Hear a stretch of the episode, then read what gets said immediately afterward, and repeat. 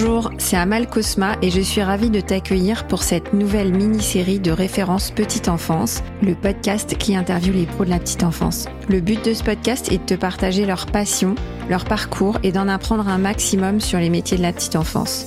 Si toi aussi tu aimes ce métier et que tu as envie de le partager avec nous, ce podcast est fait pour toi.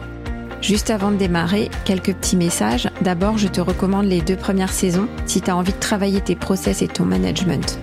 Ensuite, je te demande de me consacrer quelques minutes de ton temps pour déposer une note sur Apple Podcast ou sur Spotify. Comme ça, tu m'aides à valoriser les métiers de la petite enfance en diffusant le podcast. Viens aussi me voir sur LinkedIn pour retrouver les coulisses du podcast. Enfin, j'ai aussi créé une newsletter que tu peux retrouver dans les notes de l'épisode dans laquelle je partage tous mes outils de qualité d'accueil et de qualité de vie au travail parce que l'un ne va pas sans l'autre. Allez, je ne t'embête pas plus et je laisse place à l'interview de mon invité du jour. Aude, maintenant qu'on connaît mieux la situation, qu'on a un état des lieux sur la violence du secouement sur les enfants, comment on peut agir? Alors, il y a plein de pistes pour agir. Euh, alors, la première piste, c'est euh, la formation des professionnels. Et la formation des professionnels, c'est aussi bien les professionnels de santé, qui sont les premiers au contact euh, des parents, donc pour mettre en place de la prévention, euh, mais aussi les professionnels de la petite enfance, mais pas que. Il y a aussi la question des professionnels de la justice. Et, le, dernier corps de métier qui, doit être euh, formé aussi, c'est euh, les enquêteurs. Donc c'est la police, les policiers et les gendarmes qui eux vont avoir ce travail une fois qu'il y a eu une enquête ouverte d'aller comprendre ce qui s'est passé et pouvoir euh, déterminer qui est l'auteur de, de, la violence sur un bébé. Oui, parce que toi, dans ton parcours de mère, comment ça s'est passé? Est-ce que tu as été confrontée à des professionnels qui connaissaient cette violence, qui savaient comment, comment la détecter, qui savaient comment agir? Ou est-ce que c'était euh, complètement l'inverse? Mon fils, quand il a été secoué, il a été pris en, en charge euh, à Necker. Euh, qui est euh, l'hôpital de référence pour euh, les bébés secoués. Donc là, je suis tombée sur des professionnels qui connaissaient très bien le sujet et qui ont tout de suite compris ce qui s'était passé. Mais, mais moi, j'ai eu entre guillemets beaucoup de chance et c'est pas le cas de, de tous les parents. Et, et j'ai rencontré beaucoup de parents depuis qui me racontaient qu'ils avaient emmené leur enfant euh, aux urgences une fois, deux fois, trois fois, et qu'on les qu'on leur avait dit euh, soit vous êtes trop inquiet, euh, voilà, détendez-vous, tout va bien, soit on leur a posé des diagnostics de gastroentérite ou d'allergie à la protéine de lait de vache, enfin des choses qui sont complètement à côté de la plaque. Et c'est malheureusement assez fréquent ces cas-là quand j'ai commencé à, à m'intéresser au sujet, j'ai été rencontrer euh, bah, des experts de, du bébé secoué et ensuite j'ai été dans des maternités pour euh, pour demander ce qui mettait en place en termes de prévention. Et, là, je, je me suis rendu compte que les professionnels de santé, donc eux-mêmes, en fait, le frein à la prévention, c'était eux parce qu'ils avaient peur d'en parler aux parents. Ils avaient peur d'en parler parce qu'ils considéraient que c'était un sujet triste et puis surtout parce qu'ils maîtrisaient pas le sujet, donc ils avaient euh, cette crainte de ne pas pouvoir répondre aux questions des parents. Et donc, plutôt que de que de voilà se, se, renseigner, ils préféraient éviter le sujet. C'est là où pour moi tout doit démarrer par la formation des professionnels parce que tout le reste va en, va en découler.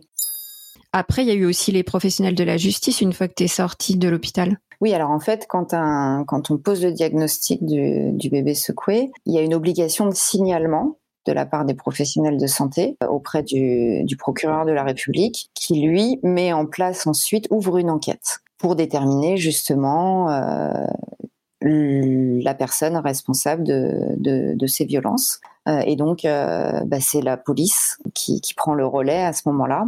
Et il y, a, y a toute une enquête qui est réalisée. Encore une fois, moi j'ai eu la chance de tomber sur une équipe qui était très bien formée. Et donc ça a été voilà, j'ai été très bien entourée, on va dire, euh, à ce niveau-là aussi. Mais là encore, selon les régions, selon euh, selon les équipes, c'est pas toujours le cas, et ça va poser un problème parce que, notamment parce que en fait, quand un quand un bébé est secoué, il va immédiatement changer de comportement, il va plus être euh, le même bébé qu'avant, et donc c'est vraiment pour trouver qui a secoué l'enfant, il faut réussir à déterminer le moment où l'enfant a changé de comportement. Et sauf que euh, si on ne sait pas ça, eh ben on va euh, on va avoir des enquêteurs qui sont capables de dire mais euh, un bébé s'il est secoué à tel jour, eh ben il peut ensuite avoir des symptômes trois jours plus tard. Et dans ce cas-là, il, faut chercher sur les trois jours qui s'est occupé du bébé. Alors que non, pas du tout. Ça c'est pas vrai. Le bébé va changer de comportement immédiatement après le secouement. Donc euh, là encore une fois, si les enquêteurs sont pas bien formés, ils vont pas bien mener leur enquête et on risque de ne pas trouver euh, le, le, responsable euh, des violences. Donc en fait, un pro à l'hôpital qui n'est pas bien formé, c'est un risque de répétition parce qu'il va pas détecter le problème. Et ensuite, un enquêteur qui n'est pas formé, c'est une enquête qui va patauger dans la smoule, quoi. C'est exactement ça. Et puis dernière chose, c'est euh, euh, les magistrats. Donc il y a un travail euh, de fait avec les enquêteurs, mais ensuite la question aussi de mener le procès. Et encore une fois, on peut vite tomber dans les idées reçues et ça peut changer vraiment le cours d'un procès et la peine, du coup, au final, la sanction donnée à l'auteur. Ok. Est-ce que tu peux nous donner des, outils, des outils de détection notamment? Après, les outils de détection, enfin, c'est surtout sur le, le repérage, et ça, on doit tous être euh, vigilants. C'est vraiment, euh, je le répète, hein, un bébé quand il est secoué, il va, il va plus être comme avant. Il va plus être le bébé habituel. Dans les cas les plus graves, l'enfant quand il est secoué, il va jusqu'à tomber dans le coma. Euh, moi, c'est ce qui est arrivé à mon fils. Hein. Il, est tout de suite tombé dans le coma. Donc là, effectivement, c'est un peu probant, je vais dire. Dans les cas les plus graves, le bébé, enfin le tableau, il est hyper impressionnant.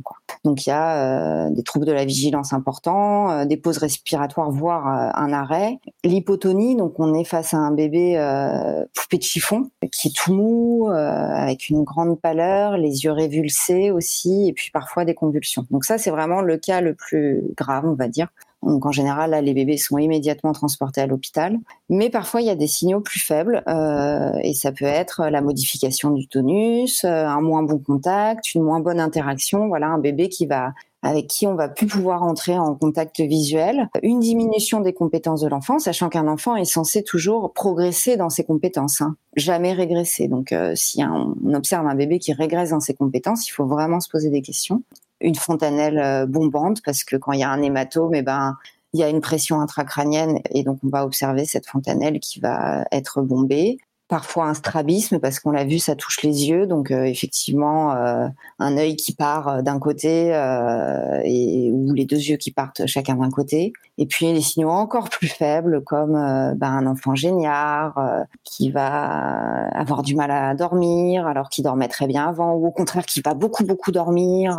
et puis des mauvaises prises alimentaires parce que ça en fait quand il y a, y a un hématome sous-dural, ça fait extrêmement mal. Donc l'enfant bah voilà, il va être plus génial que d'habitude. Mais ça, c'est des signaux faibles parce qu'après, ça arrive aussi dans d'autres circonstances. Je veux dire, l'enfant, euh, il y, a, des enfants quand ils ont euh, une maladie, vont être aussi plus géniaux, ils vont avoir plus de difficultés à, s'endormir. Donc c'est pas, euh, c'est pour ça que je parle de signaux plus faibles qui peuvent mal orienter le diagnostic. Dans tous les cas, il y a une modification de, du comportement de bébé et c'est là où j'invite vraiment les parents et les professionnels euh, à être très vigilants et à vraiment observer l'enfant et, à se dire là il n'est pas comme d'habitude euh, pouvoir aussi penser à de la maltraitance même si on n'a pas envie d'y penser euh, d'y penser spontanément. Et puis dernière chose c'est un hématome euh, sur un bébé non déambulant. Un bébé non déambulant il ne peut pas se faire d'échymose il peut pas il peut pas se faire mal tout seul. Donc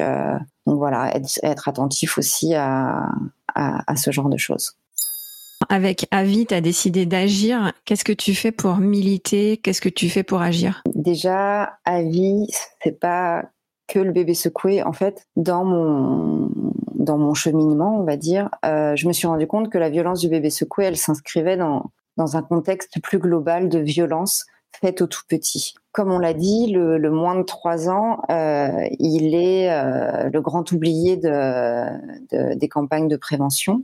Et en fait, cet enfant de moins de 3 ans, il est encore plus vulnérable parce que euh, il est, euh, il peut pas se défendre, il peut pas dénoncer puisque, euh, alors surtout quand on est sur du moins de un an, il parle pas encore et il est complètement dépendant euh, de l'adulte qui s'occupe, qui s'occupe de lui. Et puis dernière chose aussi, c'est que il n'y a pas de budget sur les moins de 3 ans. La toute petite enfance, euh, c'est aussi la grande oubliée. Au niveau des, des départements et autres, il n'y a pas de budget prévu pour euh, pour cette tranche d'âge-là. Nous, avec Avi, donc on a on a plusieurs euh, grands projets. Donc j'ai parlé de la formation des professionnels. Ensuite, c'est évidemment euh, la, la prévention systématique auprès de tous les parents. Et ensuite, euh, l'éducation aussi euh, de, de, de, la société dans son ensemble sur les besoins et, et, et, les droits en fait de ce tout petit, parce que euh, c'est un citoyen à part entière dès la naissance, et ces enfants-là, ils ont des droits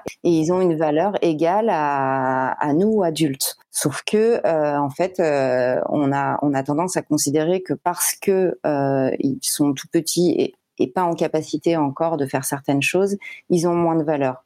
Et ça, je le dis vraiment. Enfin, je pense que inconsciemment, beaucoup beaucoup de gens ont cette idée, et c'est euh, en fait ce qui s'appelle l'adultisme. Hein, euh, c'est de considérer que les adultes ont euh, plus de pouvoir que les enfants, et, du coup, il y a un rapport de domination qui s'instaure entre l'adulte et, et l'enfant, et donc euh, encore plus sur euh, sur le tout petit, alors que euh, ce tout petit, il est il est très compétent en réalité mais je ne t'apprends rien quand je te dis ça à mal. Il, est très compétent, mais il il peut pas euh, se défendre et il faut qu'on le protège encore plus de toutes les violences euh, à son encontre. Et, pour ça, donc nous, on a aussi euh, un rôle de, plaidoyer au niveau des, politiques publiques, justement pour que les instances publiques politiques mettent en place un certain nombre de protections pour ces enfants. Et la dernière chose, euh, c'est que il, il, manque de chiffres précis et, et, actualisés régulièrement. Et donc, euh, avec Avi, on est en train de créer l'Observatoire des maltraitances infantiles, justement pour euh, bah, pour recenser déjà tous les chiffres existants et pouvoir faire ce travail d'analyse des données existantes, les rassembler et, euh, et, de les mettre à disposition de, de, tout le monde, parce que c'est ce qui va permettre de cette prise de conscience. Euh, tu vois, quand je te racontais les chiffres, c'est là où, où tu as compris l'ampleur du phénomène. Euh, et puis derrière, c'est aussi d'aller sur, euh, sur de la recherche pour connaître encore mieux toutes les maltraitances dont sont victimes les, les, les 0-3 ans. Ok, Aude, maintenant je comprends mieux les outils de prévention, c'est d'abord des outils de repérage. Et ce que tu nous as dit, c'est qu'il faut vraiment être attentif à la modification du comportement du tout petit. Et ça, pour nous, les pros de la petite enfance, ça nous parle parce qu'on est dans un lien très fort avec l'enfant et on doit être dans l'observation et dans une bonne connaissance de l'enfant pour le prendre en charge. C'est pareil que dans la famille. Ensuite, ce que tu nous dis, c'est qu'il y a des pros qui sont assez rares dans des hôpitaux comme Necker, qui sont vraiment des hôpitaux de référence pour l'enfance, où là on est sensibilisé, mais qu'il y a aussi beaucoup d'endroits où on reçoit un enfant qui peut avoir été potentiellement secoué, mais où le professionnel de santé n'est pas du tout sensibilisé. Et ça c'est pareil, je pense pour les pros de la petite enfance, on n'est pas tous à même de détecter euh, cette violence. Et aussi pour les enquêteurs, c'est la même chose. Ils sont rarement formés finalement. Et moi, quand je t'entends, j'ai l'impression que la violence infantile, c'est pas un fait divers, c'est plutôt un phénomène de société, un système. Ah mais complètement. Ça, euh, j'arrête pas de dire que c'est pas une succession de faits divers, mais mais mais bien, euh, oui, comme tu le dis, un phénomène de société. Et grâce à Avi, tu vas agir sur la formation des pros, sur le le budget qu'on pourrait allouer aussi à la prévention des violences sur les moins de 3 ans et sur la création d'un observatoire des maltraitances infantiles pour qu'on ait enfin des chiffres précis, une connaissance plus précise des phénomènes pour pouvoir agir en connaissance de cause. Alors je te propose qu'on termine notre mini-série dans l'épisode 5 et on va parler du secteur de la petite enfance. À tout de suite.